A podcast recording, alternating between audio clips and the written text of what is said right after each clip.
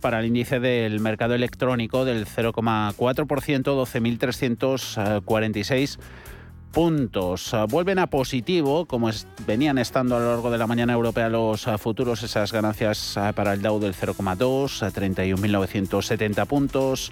Subiendo SP500, nada, un ligero 0,02%, nos aleja mucho de los 3.900 60. Esta última semana del mes de julio va a venir cargadita de indicadores macro, de inflación, de confianza y de crecimiento con todo. El foco de los inversores va a estar a buen seguro puesto en la reunión del Comité de Mercados Abiertos de la Reserva Federal. El Banco Central estadounidense probablemente siga endureciendo de forma drástica y agresiva su política monetaria con el objetivo de contener la inflación, el crecimiento de los eh, precios. Ahí se espera que deje el precio del dinero en ese rango de entre el 2,25 y el 2,75%. Una decisión que puede conducir a la recesión, está por ver y de todas formas se va a tomar con los mercados europeos eh, cerrados, por lo que el impacto ya lo cotizaremos por estos lares el jueves. De eso hemos estado hablando esta mañana con Pablo García de Divacons Alfa Value eh,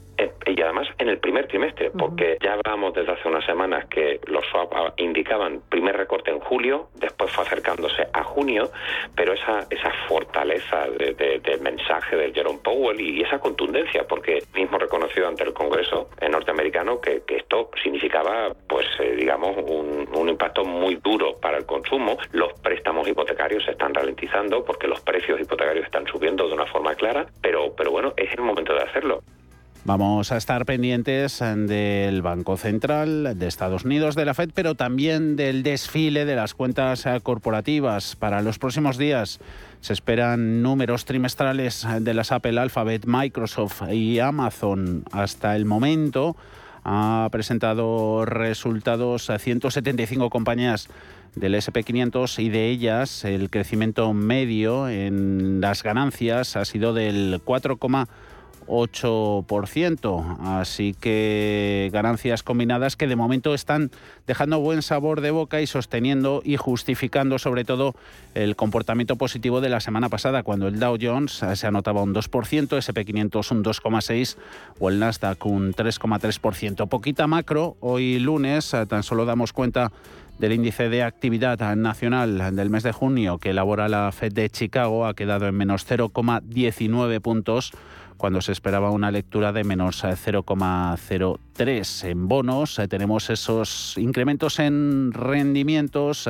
10 eh, años americano en el 2,83, Forex, en mercado de divisas con una relación euro-dólar a favor de la moneda única, se aprecia contra el billete verde un 0,31 en 1,0248. Ahí tenemos el par. Bancos centrales, eh, sus decisiones también han movido las divisas, los bonos y, como no, las acciones. Autoridades monetarias que han declarado una nueva era para la inflación, los tiempos en los que la globalización ayudaba a mantener los precios bajo control ya puede que sean historia. La pandemia y los conflictos geopolíticos han cambiado las prioridades en las políticas monetarias de la Fed y de, y de nuestro Banco Central Europeo. Queda por ver si la corrección que han venido experimentando a lo largo de los últimos meses en las materias primas está por ver si eso puede ayudar a aliviar las presiones inflacionistas. Sobre ello reflexiona Paul Mielgo. Las materias primas fueron el principal impulsor de la inflación tras la pandemia. Ahora parece que los precios de las commodities están retrocediendo, ya que la economía china se recupera solo gradualmente y se intensifican los temores de una recesión global. Si eso es suficiente para aliviar la inflación, que ahora se ha extendido a los salarios y al sector servicios, habrá que verlo. Los banqueros centrales de momento constatan el cambio de paradigma en la inflación, y es que la época de bajos precios fue bonita mientras duró. Esa sería la conclusión del presidente de la Fed, Jerome Powell, al recordar la última década, cuando entonces la globalización ayudaba a contener la inflación y permitía a los responsables de las políticas monetarias concentrarse en estimular el mercado laboral. Hemos vivido un periodo de fuerzas desinflacionistas alrededor del mundo, esto es la globalización, envejecimiento de la población, baja productividad, con la tecnología permitiendo todo esto. Vivíamos en un mundo en el que la inflación no era un problema en la mayoría de las economías desarrolladas. Desde la pandemia hemos estado viviendo en un mundo donde la economía ha estado impulsada por fuerzas muy diferentes. Eso lo sabemos. Lo que no sabemos es si volveremos a algo parecido a lo que tuvimos antes. En el foro de Banca Central de Sintra, en junio, Powell destacaba el riesgo de que el mundo se divida en bloques con cadenas de suministro mucho menos eficientes y su homóloga del BCE, Christine Lagarde, se expresaba en los términos similares. No creo que vayamos a volver a ese entorno de baja inflación. Hay fuerzas que se han desatado como resultado de la pandemia, como resultado de este choque geopolítico masivo que enfrentamos ahora, que van a cambiar la imagen y el panorama en el que operamos. A pesar de mostrar su más firme determinación en la lucha contra la inflación, incluso si eso significa dañar el crecimiento, los banqueros centrales no terminan de convencer a los mercados. La inflación ha venido para quedarse. Según Esther Gutiérrez, analista de Bankinter, no se trata de un problema coyuntural. La inflación, si no es estructural, va a serlo casi. Me refiero como en el sentido de que podemos estar ya tocando picos, pero va a tardar más de lo que esperábamos en ir normalizándose ¿no? hacia un entorno del 2%. Va a tardar más porque el tema de la energía va a costar mucho tiempo en normalizarse, porque sustituir pues, a un jugador tan importante como Rusia va a llevar tiempo y porque además eh, vamos a vivir, al menos eso es lo que nosotros pensamos, ¿no? en un mundo más fragmentado. ¿no? La globalización parece que se frena, las cadenas de suministro parece que se acercan más a las casas de las compañías de países desarrollados y eso al final es inflacionista. El riesgo que se presenta ahora es que los bancos centrales sobreactúen con subidas de tipos de interés demasiado agresivas, pero según Powell, el mayor dolor sería no abordar una alta inflación y permitir que se vuelva persistente. Unas palabras que también han sido respaldadas por Andrew Bailey, gobernador del Banco de Inglaterra. Las tasas de inflación en Estados Unidos, Reino Unido y zona euro superan de lejos sus objetivos y la preocupación es que podrían ser persistentes a medida que se reconfiguran los patrones de producción y comercio global, según Bailey. Es cómo lidiar una serie de grandes choques de ofertas sin tregua entre ellos, lo que por supuesto se refleja en las expectativas de inflación. Y si los ponemos todos juntos, no son transitorios en el sentido tradicional del término. Durante décadas, las economías avanzadas han disfrutado del viento de cola de la globalización. En la terminología de la banca central, las expectativas de inflación estaban bien ancladas y eso ha permitido a los bancos centrales eh, que los mercados laborales funcionaran mejor. El acceso a la mano de obra más barata en el extranjero también disminuía el poder de negociación de los trabajadores y evitaba los efectos de segunda ronda, lo que contenía aún más la inflación. Pero con un coste social ya que los salarios se estancaban. La energía todavía explica la mayor parte del aumento de la inflación en la zona euro, pero en Estados Unidos un mercado laboral cada vez más ajustado significa que los servicios se están convirtiendo en uno de los factores más alcistas de los precios. Hoy en los eh, mercados internacionales de commodities hay caídas en precio para agrícolas como café, azúcar, también metales como plata o paladio, subidas para el oro, onza de metal amarillo que se va por encima de los 1.717 dólares. Eh, gas eh, también arriba.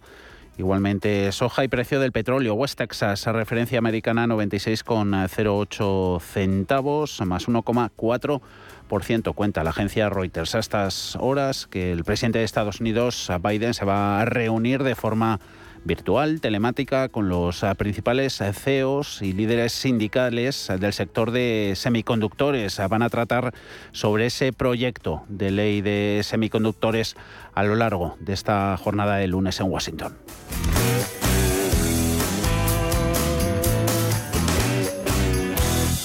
¿Estás buscando un broker para operar en el mercado americano? Ven ahora y descubre en ebroker.es toda nuestra gama de opciones y futuros americanos, con tiempo real gratuito en todos los productos de CME Group, garantías intradía y comisiones muy competitivas. ¿Te interesan los mercados financieros? ¿Conoces las principales diferencias entre futuros, acciones, CFDs, opciones y otros productos derivados? ¿Buscas información sobre análisis técnico y fundamental o herramientas avanzadas de trading? Descubre en ebroker.es nuestros webinarios y contenidos exclusivos de formación. ebroker.es, reinventando el trading. ¿Traerías tu hipoteca a Cuchabank si te mejoramos las condiciones? Consúltanos directamente. Cuchabank, tu nuevo banco. Más info en cuchabank.es. Ahora con Asisa, cuantos más seguros sumes a tu tranquilidad, más descuentos para ti. Disfruta de hasta un 25% de descuento en salud y dental durante 2022, contratando antes del 31 de julio. Además, todos nuestros seguros de salud incluyen videoconsultas, chat médico y apoyo psicoemocional. Infórmate en asisa.es o en el 910 10 21. Consulta los productos implicados en la promoción en asisa.es. Asisa, empresa colaboradora de Teatro Real cerca de ti. Prudencia, constancia, equilibrio y flexibilidad. Valores imprescindibles para una buena inversión. Gama de fondos Dunas Valor. La gestión independiente que sabe cómo proteger al máximo su inversión en el mar financiero. Información publicitaria de productos financieros. Consultar la información legal en nuestra web dunascapital.com.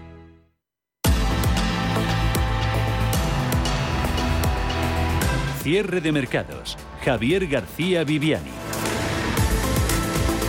Bolsas europeas extienden este lunes las ganancias cosechadas la semana pasada. En el caso de mercado español, después de la ruptura a la baja por debajo de los 8.000 puntos, la semana pasada veíamos al índice de Bolsa Nacional reaccionando mejor de lo previsto, logrando recuperar con cierta solvencia y rapidez esta cota ahora mismo acercándose a los 8.100 puntos, 8.093 más 0, 52% en máximo intradía sí que ha llegado a situarse por encima de los 8.100, el mínimo en los 8.015 puntos. La semana pasada ganaba ese 1,3% en el cómputo global de las últimas sesiones eh, para encaramarse y justificarse por encima de esos 8.000 enteros. Un avance sustentado sobre todo en el sector bancario, en medio del polémico impuesto a los beneficios extraordinarios y la histórica subida de tipos de interés a la que asistíamos el jueves pasado por parte del Banco Central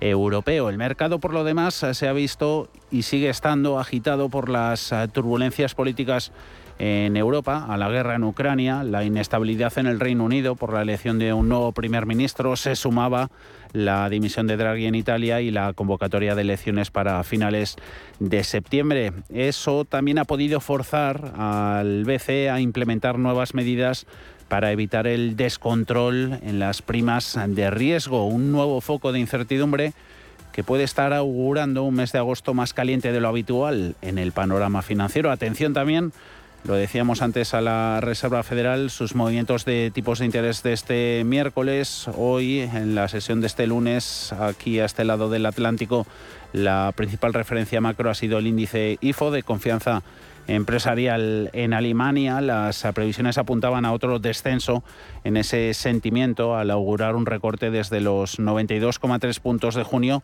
hasta los 90,2 en medio del temor a los posibles efectos económicos de una falta de gas en Alemania. Finalmente, ese deterioro en la confianza ha sido mayor de lo esperado, ha dejado esa lectura de IFO que ha caído hasta los 88,6 puntos. ¿Recesión sí o no? Jorge del Canto, Merisa Patrimonios. Creo que va a ser muy difícil que no caigamos una recesión en Europa. Eh, lo mismo que en Estados Unidos. Con una diferencia, que es que en Europa somos dentro de la zona euro 19 economías, cada una a su ritmo y cada una con sus particularidades.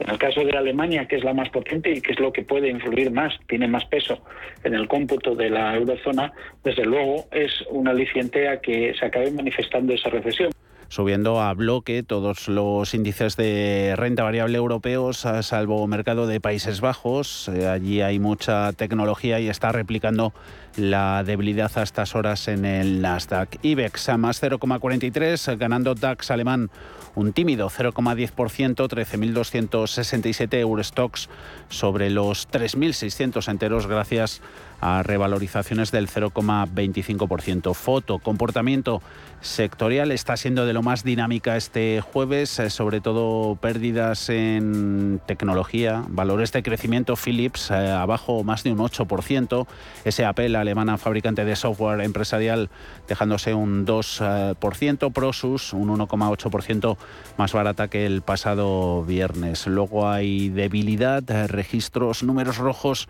que nos está dejando algún fabricante de coches como Volkswagen e industrias del sector lujo como Esilor, Lusótica o L'Oreal. También la metemos en ese sector. ING, eh, liderando las eh, subidas en Eurostox, gana el Banco de Países Bajos un 3,4%. Subidas también en otros actores de la industria financiera como el francés BNP Paribas, un 2,6%, Intesa Sao Paulo, un 2,18%. Bancos que también están tomando el testigo de las subidas. Se echan el mercado a la espalda. Queda poco más de una hora de negociación. Vemos el mercado español por dentro. Grupo ACS patrocina este espacio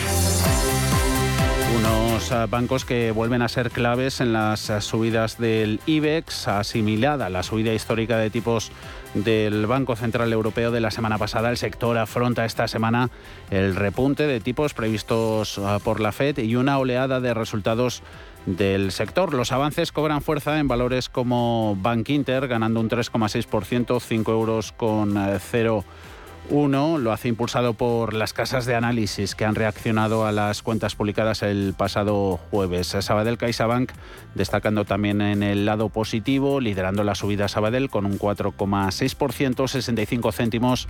CaixaBank eh, cerquita de los 3 euros, 2,94 gracias a revalorización del 4,18. Telefónica va después de esos eh, tres bancos, de Sabadell, de Caixa y de Bank Inter. La operadora de telecomunicaciones en los 4 eh, euros con 47, un 2% más cara del viernes. Es eh, protagonista porque cotiza al alza el anuncio de la venta del 45% de su fibra rural Anatixis y Acredita Agricole por más de mil millones de euros. Eh, BBVA, Acciona, Santander, ArcelorMittal, Naturgy y también IAG, todos ellos están ganando más del 1%. En negativo solo 11 de los 35 caídas que vemos en Solaria, las más abultadas son del 3%, 20,94, dejándose más del punto Grifols, Fluidra y AENA. En el mercado continuo nos fijamos en la evolución de laboratorios Almiral, la tenemos en rojo, perdiendo un 4,5% en el continuo, 9,78 euros con 78, cayendo en bolsa, aunque recortaba su retroceso a mediodía tras anunciar un resultado neto de 27,3 millones de euros en el primer semestre de este año, de 2022, comparado con las pérdidas cercanas a los 43 millones obtenidas de enero a junio de 2021.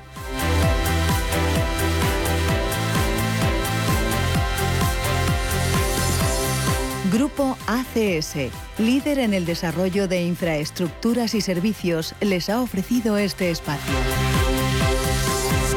Hoy adelantamos el consultorio, estaremos en cierre de mercado solo hasta las 6 de la tarde. Iremos con todas sus dudas minutos antes del cierre, eso de las 5 y 25 de la tarde, y ya estaremos con el consultorio la última media hora del programa en compañía de Juan Carlos Costa, de Costarov. 91 533 18 51 o 609 22 47 16 para las notas de voz y WhatsApp. El suelo se mueve bajo nuestros pies y parece que no hay otra salida. De lunes a jueves, consultorio de bolsa y fondos de inversión en cierre de mercados. Con Javier García Viviani, Radio Intereconomía.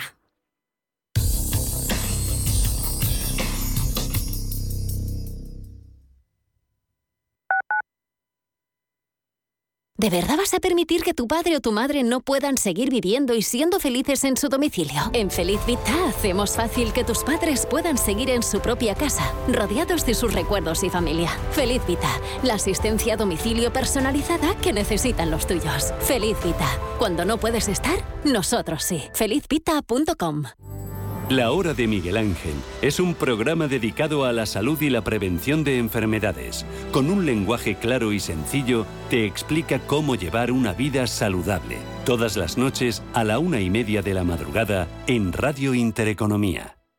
¿Quieres ser agente de CoinMotion? Operador europeo regulado oficialmente por la FinFSA de Finlandia. Recomiende nuestros servicios criptofinancieros con la seguridad de estar registrados por una autoridad financiera en Europa. Más de 10 años de experiencia en el sector de criptoactivos y la licencia de medios de pago nos avalan. Conócenos en coinmotion.com. Recuerde, la inversión en criptoactivos no está regulada. Puede no ser adecuada para los inversores minoristas y perderse la totalidad del importe invertido. Es importante leer y comprender los riesgos de esta inversión que se explican detalladamente en coinmotion.com barra publicidad cripto. Hasta que conocí renta garantizada, más que tener una casa para alquilar tenía una preocupación cada mes. Pero ellos encontraron el mejor inquilino, se ocupan de todas las gestiones y me garantizan el cobro de la renta cada mes, pase lo que pase. Alquila tu casa con todas las garantías. Infórmate en el 910 1095 o en rentagarantizada.es. Restaurante Inari Moraleja, tu japonés del Soto de la Moraleja junto al restaurante Kionansui. Comprometidos con la calidad, comprometidos con su seguridad. Reservas y pedidos en el 910 070356 o en grupoinari.es. Un restaurante del Grupo Inari. Radio Intereconomía es la radio económica de referencia.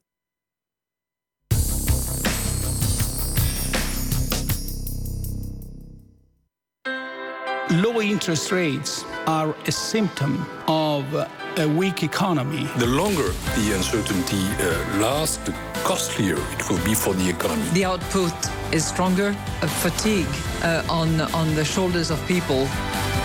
Expansión y ciclo. Cierre de mercados.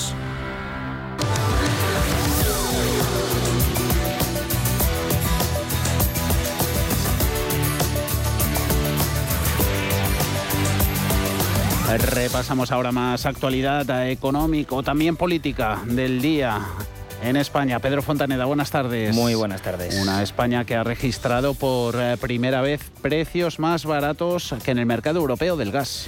El mercado español organizado del gas, el MIPGAS, se encuentra en un nivel significativamente más barato que el mercado europeo de referencia, el TTF de Holanda debido a la menor dependencia en España de los aprovisionamientos de gas procedentes de Rusia. Es la primera vez que ocurre esto. Desde el 1 de noviembre del 2021 se dejó de importar gas argelino en España por la interconexión de tarifa, aunque se amplió la capacidad del gasoducto Medgas.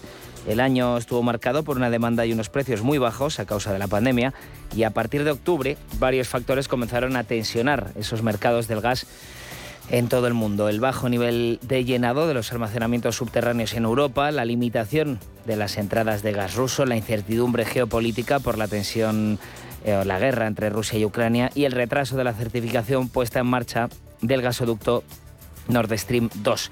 Estos precios de los que estamos hablando son ajenos al tope de gas impuesto por el gobierno y mirando las gráficas, si sumamos el precio del gas al tope, eh, con el tope a la compensación a las empresas gasistas, la factura ha bajado más de un 16% desde su aplicación. Pero a pesar de todo esto, el precio de la luz eh, sube hoy un 2%, se mantiene Pedro por encima de los 250 euros el megavatio hora por tercer día consecutivo. Eh, se encuentran los 256 euros. Este precio es el resultado de sumar el precio promedio de la subasta en el mercado mayorista, la compensación como decíamos antes, que pagará la demanda las centrales de ciclo combinado por la aplicación de la excepción ibérica. A pesar de esta compensación, como decíamos, el precio es más barato que si no tuviera ese tope. En ausencia del mecanismo de la excepción ibérica, el precio medio de hoy sería un 15% más caro, aunque es la mitad del 30% prometido por el Ejecutivo. Por cierto, mañana todos eh, pendientes de la reunión en Bruselas en la que los eh, ministros eh, de energía de los países miembros negociarán la posible entrada en vigor de esa reducción del 15% del consumo de gas, a lo, algo a lo que España se sigue, se sigue oponiendo. El consenso podría estar más cerca sobre esa reducción del consumo de gas podría aplicarse, pero con diferencias entre naciones, entre países miembros. Así, por ejemplo, si España aceptase el trato, podría no reducir la demanda, sino aumentar la oferta, dada la capacidad regasificadora de nuestro país. Es lo que ha ido em, presentando el Ministerio de transición ecológica toda esta semana pasada. Es decir, que el principio de solidaridad sea obligatorio, pero dependiendo de cada país dependiendo de cada país. Sobre este tema escuchamos a la ministra de Educación y nuestra y nueva portavoz socialista Pilar Alegría. Sí, ya además ya hemos manifestado claramente nuestra posición y además me atrevería a decir que el Gobierno lleva ya eh, liderando un tiempo dentro de la propia Unión Europea este debate energético y sobre todo eh, como país estamos haciendo nuestros deberes y hemos conseguido eh, grandes medidas y por tanto la propuesta que conocimos a unos, hace unos días de, la, Comisión Europea no la, compartimos y es la posición que mañana vamos a mantener. Y por cierto, ayer el gasoducto argelino hacia España sufría una disminución temporal del caudal por trabajos de mantenimiento. Se ha terminado Y Otro tema de importancia vital es la decisión que tome la Comisión Europea. Si decretan alerta energética, las medidas que se tomen en Bruselas ya no serían voluntarias para los países miembros, serían ya obligatorias. Según fuentes cercanas, Bruselas permitirá que finalmente cada país afronte la situación a su manera y lo apruebe por su lado. Luego iremos ampliando esta información, pero está diciendo Gazprom que a partir de pasado mañana, del miércoles 27 eh, de julio, los eh, metros cúbicos a través de ese Nord Stream 1 van a caer hasta 33 eh, millones. Una Gazprom que ha detenido un motor más en ese gasoducto y debido a ello van a reducirse a partir del miércoles los eh, flujos. Luego además hablaremos de todo ello con Carlos Puente en la tertulia. Cambiamos de asunto, política nacional, al igual que hemos visto el estreno de la nueva portavoz del PSOE, hemos asistido al del portavoz del partido en el Congreso, de Pachi López, apoyando este la nueva fiscalidad a la banca y a las energéticas. Pachi López se estrena como portavoz socialista en el Congreso, del Congreso defendiendo los nuevos impuestos a la banca y a las eléctricas presentados por el Gobierno para frenar la inflación. Eso sí, sobre la posibilidad de que estas empresas trasladen la nueva fiscalidad a sus clientes, el ex Lehendakari ha dicho que todavía no tienen claro cómo evitarlo. No puede ser que siempre paguen los mismos. Y quienes están obteniendo beneficios extraordinarios, léase grandes empresas energéticas, léanse grandes entidades bancarias o financieras, tienen que poner su parte. No puede ser que las entidades bancarias a las que ayudamos en la anterior crisis con 60 mil millones de euros de todos nosotros, ahora pongan el grito en el cielo porque tienen que pagar un impuesto sobre sus beneficios extraordinarios que será de 1.500 o 2.000 millones al año. También se ha pronunciado sobre este tema Pilar Alegría en el caso de la banca esas grandes cifras, sobre todo esos grandes eh, beneficios que puedan estar recibiendo grandes empresas, especialmente las entidades bancarias, queden en las manos de unos pocos. Creo que, el sufrimiento de muchos no puede transformarse en el beneficio de unos pocos y es momento, por tanto, de hacer esa redistribución y seguir protegiendo a las clases medias y trabajadoras para que, de la misma manera que, o sea, para que no suceda lo que sucedió con la anterior crisis, que sean los trabajadores, la gente de a pie, los que sufran las principales consecuencias de esta crisis de la guerra. La red de oficinas bancarias en España sigue reduciéndose, cae por debajo de las 19.000 en marzo. Lo ha publicado hoy el Banco de España. En la red de sucursales bancarias en el país terminó en marzo en las 18.556 oficinas, una cifra que no registraba desde 1976, poco después de que comenzara la serie histórica, en el 75. El número de sucursales se ha recortado en 550 casi entre finales de diciembre y 2021 y finales de marzo de este año, un 2,8% menos. Pero respecto al máximo histórico, de 46.118 oficinas a cierre de septiembre de 2008, el descenso es del 59,8%. Entre las razones encontramos una búsqueda de rentabilidad y una bajada de costes por parte de los bancos, lo que ha llevado a las principales entidades a prescindir de varias sedes físicas. Desde el sector también apuntan a la entrada de nuevos competidores como fintechs, big techs, que aprovechan los canales digitales. Como respuesta, Correos ya cuenta con 129 cajeros automáticos para contrarrestar esa falta de servicios financieros. Y prevé instalar más a demanda de ayuntamientos, diputaciones o gobiernos autonómicos. El gobierno asegura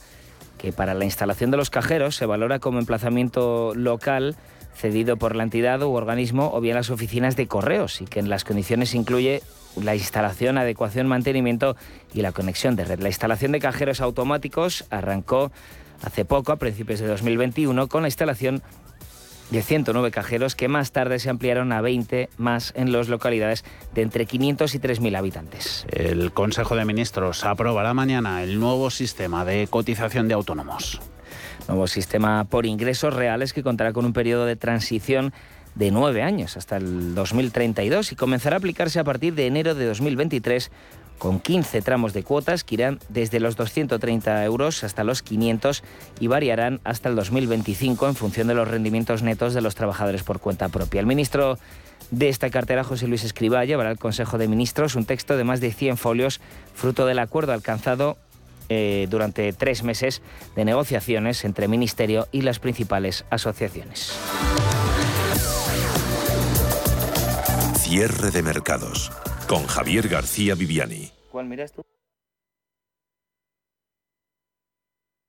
Quinta carrera popular de rasueros a favor de la Asociación Española contra el Cáncer. Sábado 13 de agosto a las 7 y media de la tarde. Patrocina Recoil, Talleres y Grúas Ávila, Estudio 3, Peñaranda Motor, Seur Ávila, Construcciones F. Pérez, Vaya Canalón y The Credit. Inscríbete ya en oricronsport.com. Organiza Ayuntamiento de Rasueros con la colaboración de Intereconomía. Recuerda, Rasueros corre contra el cáncer. Con cada paso estarás más cerca de la meta. Reacción inmediata esa decisión de la rusa Gazprom de paralizar una nueva turbina del Nord Stream 1. Eso va a reducir los flujos de gas a través de este gasoducto a partir del pasado mañana, miércoles, hasta 33 millones de metros cúbicos de gas.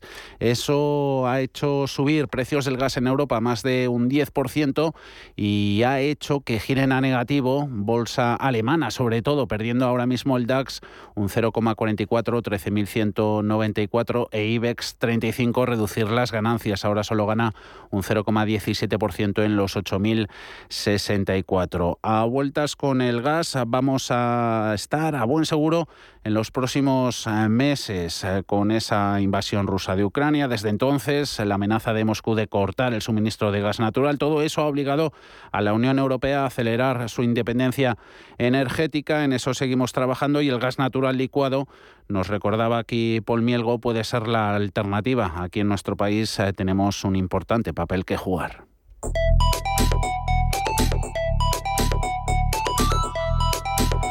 La Unión Europea quiere independizarse por completo del suministro de gas ruso en pocos años, poniendo fin a una relación que ha sido vital para ambas partes durante décadas. El cambio repentino en la estrategia energética del bloque ha llegado con la amenaza de Rusia de cortar los suministros y el rechazo de los líderes occidentales a seguir enviando miles de millones cada año a Moscú después de la invasión de Ucrania. Es todo un reto, ya que las importaciones del principal proveedor cubren más de un tercio del consumo del viejo continente. Roberto Gómez Calvet, profesor de la Universidad Europea de Valencia y experto en energía. El horizonte de 2022 finales todavía es lejano. Todavía hace falta mucha eh, prepararse bien mm, durante seis, ocho meses para poder eh, hacer esa sustitución. Habíamos previsto otras formas de suministro de energía, pero eh, prescindir de la aportación que viene del norte de Europa es un escenario completamente nuevo. Eh, el hecho de poder traer de Estados Unidos es una, una, pues una buena aventura, pero la palabra es reto. Una parte crucial del plan es aumentar considerablemente las compras de gas natural licuado de productores no rusos, incluido Estados Unidos, tal y como ha anunciado la presidenta de la Comisión Europea, Ursula von der Leyen, junto al presidente Joe Biden. Tenemos que asegurar nuestros suministros no solo para el próximo invierno, sino también para los próximos años. Nuestra asociación pretende sostenernos durante esta guerra y trabajar en nuestra independencia de los combustibles fósiles de Rusia.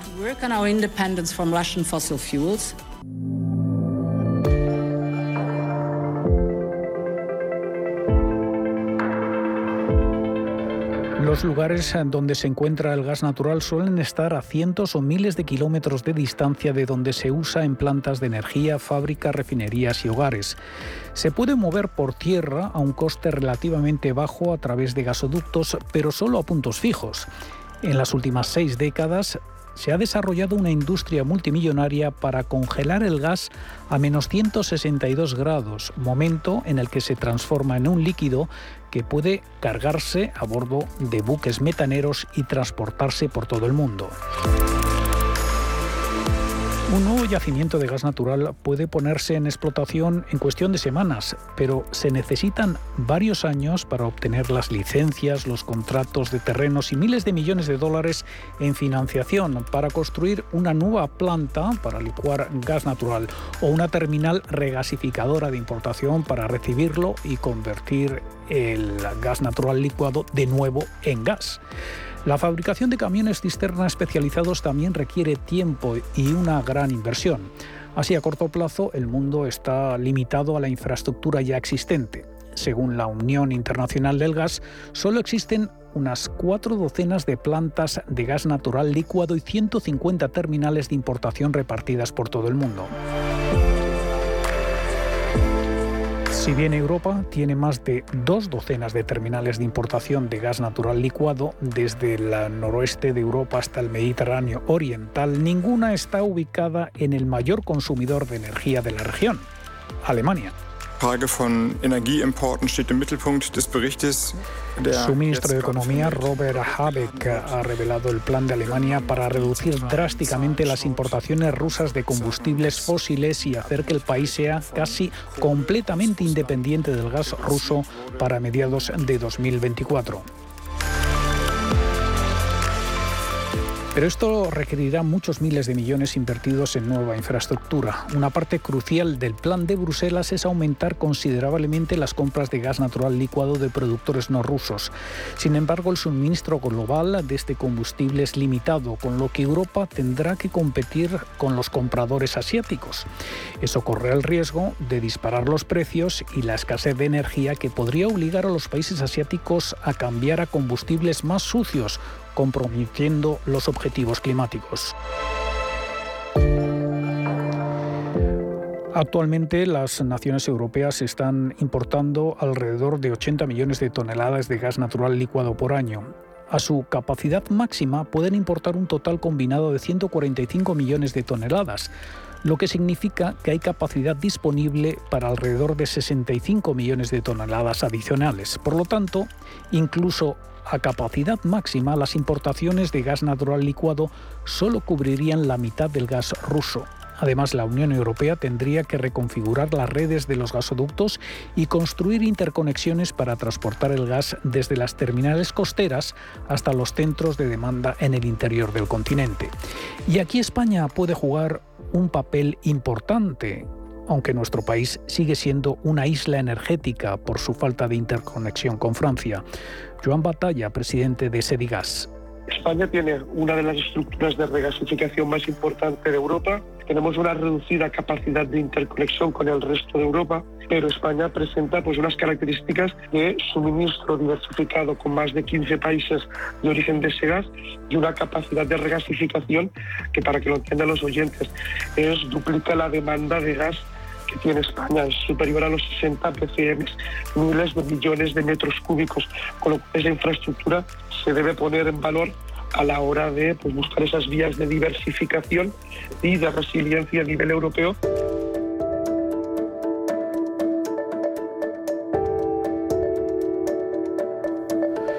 Francia, que se ha resistido durante mucho tiempo a la construcción de un gasoducto interpirenaico, está ahora dispuesta a discutir la viabilidad del llamado oleoducto MidCat, según dice Jean-Michel Casa, embajador de Francia en Madrid. Ahora han cambiado las cosas, ¿por qué no? Se han cambiado las cosas. Hablamos, bueno, si, si España oficialmente, lo que no era el caso hasta ahora, decide que hay que poner de nuevo sobre la mesa el proyecto de MidCat, vamos a ver qué propone el gobierno español, con qué calendario, con qué financiación tenemos que pedir a la Comisión Europea, visto que la Comisión Europea dice que está lista, para dar más impulso a las interconexiones y ver la viabilidad del proyecto. España tiene alrededor de una cuarta parte de la capacidad de regasificación de Europa. En 2019, los reguladores energéticos de ambos países rechazaron la propuesta de inversión para el tramo central de la línea MidCat que cruza los Pirineos. La crisis energética desatada por la guerra en Ucrania ha vuelto a poner el gasoducto en el punto de mira. La interconexión podría ayudar a sustituir el gas ruso al permitir que el gas argelino fluya hacia Europa y al mismo tiempo impulsar las importaciones del gas natural licuado a través de España.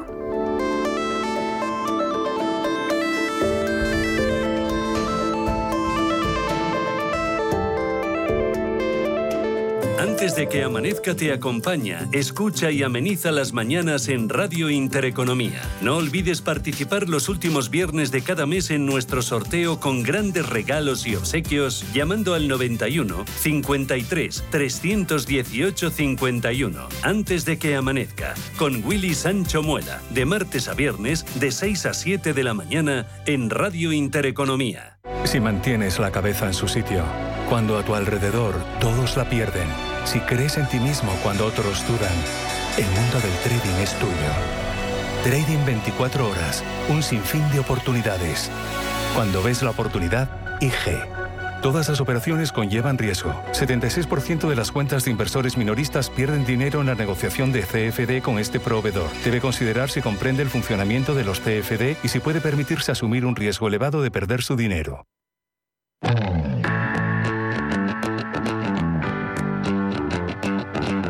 En Intereconomía, la tertulia de cierre de mercados. CaixaBank patrocina este espacio. Estaremos hasta casi casi las 5 eh, de la tarde para conocer las impresiones, reflexiones y opiniones eh, de Carlos Puente, analista político y económico. ¿Cómo estás, Carlos? Muy buenas tardes. Muy buenas tardes, encantado de estar en el programa como siempre y a la espera de que se cumpla ese cambio de temperaturas que parece ser que va a llegar mañana. Vamos a ver. Para más frescas, espero, ¿o no? Eso, es lo que dicen los expertos. A ver, a ver, a ver, que bueno, que de todas formas estamos en verano y ya podíamos aprovechar y acumular calorías de cara, de cara al otoño e invierno. No sé si habrás estado pendiente hace unos minutos Gazprom que volvía a hablar y dice que va a reducir el flujo de, gas a, través del Nord Stream 1 a partir del, miércoles porque paraliza, pone en suspensión otra de las eh, turbinas de, Siemens. Eh, mañana tenemos eh, reunión, Carlos, de los ministros de Energía de la Unión Europea. Tienen esa cita, veremos si decisiva en Bruselas, sobre el futuro de la política comunitaria ante esta, ante esta crisis eh, del gas. ya hemos escuchado ¿no? a lo largo de los últimos días a la, a la ministra española de, de Transición Ecológica, Teresa Rivera, pues anunciando y siendo la banderada de esa posición beligerante de, España ante el plan anunciado por la presidenta de la Comisión Europea la, semana pasada de, decisión que implica ese recorte voluntario de momento del, consumo del 15% hasta el llenado de los depósitos de gas en la Unión Europea para garantizar eso, un, invierno seguro. No sé esto, Carlos, si es un plato eh, que no se puede comer ni frío ni caliente, el malestar que hay ya y con economías que han encendido la mecha de, la negativa, Portugal, España, Italia, Grecia, países del sur, pero que la Europa del Norte apoya sin, sin fisuras. No sé si esto promete más, más tensiones en el, en el seno de los cuarteles comunitarios. Es que la situación es bastante complicada porque los propios europeos han querido así, que sea complicada. Estamos en una situación en la que las economías, la economía europea, la economía occidental europea, pues se ha establecido de tal manera que depende, eh, pues eh, digamos que fundamentalmente del suministro de energía barata procedente de la Federación Rusa. Mm. Y claro, hasta ahora todo iba bien y no había ningún problema. Bien es verdad que los precios de la energía empezaron a subir antes de la guerra de Ucrania, pero esta situación ha empeorado, ha empeorado por parte de, los propios beneficiarios de ese suministro mediante una política de sanciones provocando eh, pues un, un, descenso en la, la, demanda. Es decir, se están, eh, la propia Comisión Europea está tratando de que los eh, países receptores de ese flujo de, de, energía mm, a precios muy competitivos procedentes de Rusia, pues disminuyan. Y es más, pues eh, como bien acabas de anunciar, pues mañana eh, habrá una cita que es fundamental, que es eh, la de la reunión de presidentes de los ministros de, Energía de la Unión Europea, que ha sido ha sido convocada por la presidencia actual, que es la presidencia la presidencia checa de la República Checa. Y de hecho, pues el propio primer ministro de la República Checa, Peter Fiala, pues ya ha hecho algunas declaraciones en el sentido de que lo que se pretende es tratar de disminuir la dependencia de Rusia mediante eh, un programa, lo llama él, en fin, un poco de seguridad energética y solidaridad. Mm, mm. Y, la, y, la, y la presidenta de la, de la Comisión Europea, la señora von der Leyen, pues eh, en el mismo eh, recorrido, pues eh, trata de imponer que se reduzca hasta un 15% incluso pues el, consumo para que se pueda hacer frente a un invierno y a un otoño porque los países del norte de Europa son mm. eh, más bien eh, muy avanzados en el tema del consumo de energía porque el frío ya en otoño se nota y por lo tanto pretenden seguir por ese camino. Yo creo yo creo que, en primer lugar, lo que se, lo que se tenía que haber hecho es, eh, desde hace mucho tiempo, es decir, haber diversificado las fuentes de suministro. Mm. Y eso representa un gran fracaso de la política energética de la Unión Europea. Así que, que no tienen que echar las culpas a Putin mm. ni a la guerra, sino mm. que también eh, eh, es provocado por esta mala política de la Unión Europea, ya que desde hace bastantes años la Unión Europea carece de líderes, de hombres de Estado con decisiones, eh, con una visión de futuro. Mm. Y en cuanto al aviso que el día 27, que efectivamente que, que Gazprom eh, va a reducir el flujo de, gas eh, a través del Gulf Stream, el, el uno, porque el otro, el otro ni siquiera ha entrado en funcionamiento, eh, eso entra dentro de los mecanismos normales de revisiones. Hemos visto cómo la turbina que se había enviado al Canadá mm. para revisión, pues bueno, pues no habían, en cuanto han aceptado que no estuviera sometida a las restricciones provenientes de las sanciones, pues se ha devuelto y está en trámite de que ya funciona normalmente, es decir, que en ningún momento se ha producido ningún corte como efecto de retaliation, ¿eh? de, digamos venganza, que es una es un término que se utiliza en las transacciones comerciales de forma habitual. Y, y, habrá habrá también más cortes o por lo menos disminuyendo el flujo, pero eso no quiere decir que eh, la Federación Rusa quiera imponer, digamos, entre comillas, un chantaje a la Unión Europea. Mm. Ahora, insisto una vez más, el tema de la solidaridad es que eso me parece a mí que, que eso son mm, eh, eh, curas para eh, enmendar eh, los errores que se han cometido, porque esto eh, Hungría, por ejemplo, pues acaba de firmar un nuevo contrato con Rusia para el suministro de 700 millones, y, otros países como España, Portugal y, otros países del sur, pues pasa exactamente igual, que se niegan a aceptar esas limitaciones. Nos quedan tres, eh, tres minutitos, Carlos, a ver qué te pareció también la semana pasada ese, ese pacto de, de Turquía, Rusia, Ucrania, con la mediación de Turquía, de Naciones Unidas, Em, todo para permitir no levantar algo el ritmo de las sanciones para eh, flexibilizar y que vuelvan a abrirse el comercio internacional de, de commodities agrícolas, a ver hasta qué punto puede despejar eso el riesgo de una crisis alimentaria no es de la opinión nuestro ministro de Agricultura. ¿Habrá dificultades para, para poner en marcha ese acuerdo? Eh, bueno, eh, el señor Planas ha dicho lo que lo que se, lo que los franceses llaman una palizada, es decir, una cosa eh, eh que, que, es decir cosas que son evidentes. Es decir, nadie puede nadie puede asegurar eh, que todo va a transcurrir normalmente. Eso lo dice cualquiera, hasta los niños de la escuela primaria. Es decir, que no, no, no aporta absolutamente nada. Lo que sí es importante, yo creo que este, el pacto de Estambul, eh, que es como se, se, conoce entre Ucrania, Rusia, eh, Turquía y, y, los oficios de, la ONU, pues yo creo que es un paso adelante. Yo pienso que se va a desbloquear completamente eh, las exportaciones, las exportaciones de grano, porque lo importante es que haya una garantía de que no se va a sacar ninguno de los puertos y ninguno de los buques que transportan el grano ¿eh? en, cuando atraviesen el estrecho y además eh, hay una comisión, creo que se llama eh, el Centro de Coordinación, una cosa así, donde hay representantes tanto de la ONU como de Ucrania, de Rusia y de Turquía que van a velar por el cumplimiento de este tipo de tráfico para que el suministro, porque aparentemente haya más, más de, de 20 millones de toneladas que están concentradas en los puertos ucranianos y que hay que dar salida. Por lo tanto, yo creo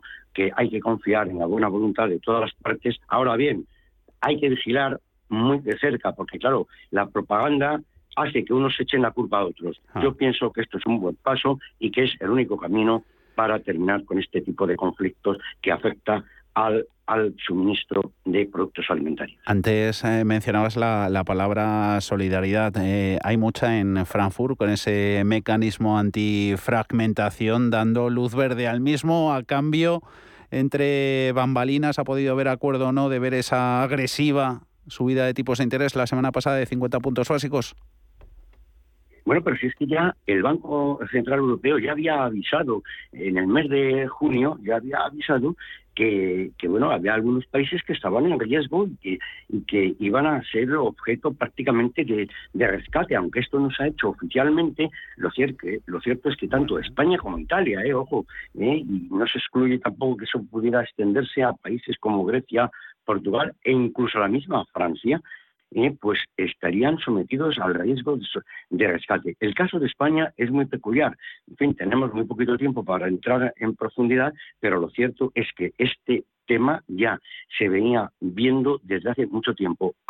Vamos a estar sometidos a unas restricciones muy importantes porque ah. cumplimos todos los requisitos para que la bomba explote. Hemos cebado la bomba de tal manera mm. en la que, a pesar de determinados eh, números positivos de la macroeconomía, eso no es, fundamental. Lo que no se puede hacer es seguir con este eh, el gasto tan enorme que incrementa el déficit y la deuda pública española. Carlos Puente, como siempre, muchísimas gracias por estar con nosotros en, en Cierre de Mercados. ¿Andas por Madrid o no?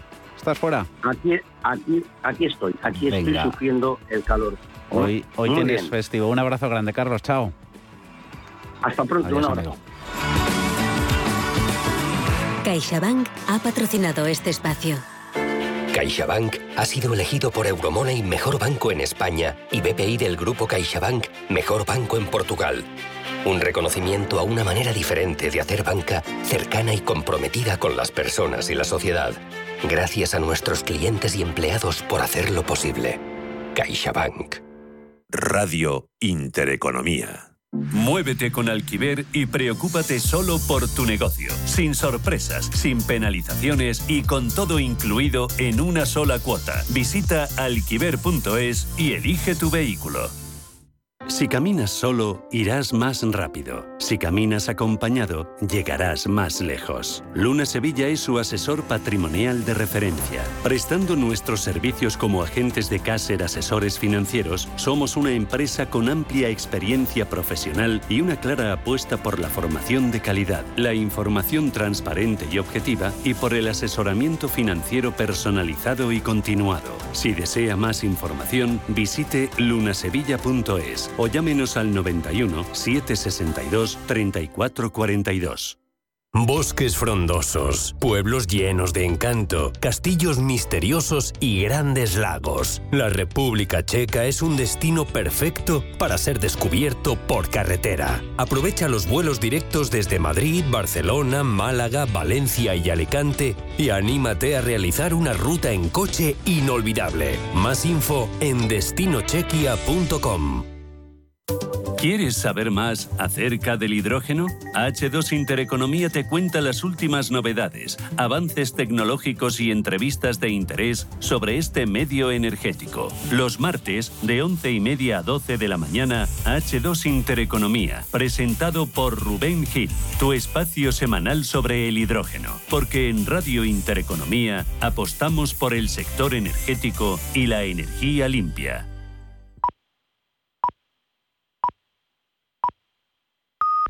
Son las 5 de la tarde, las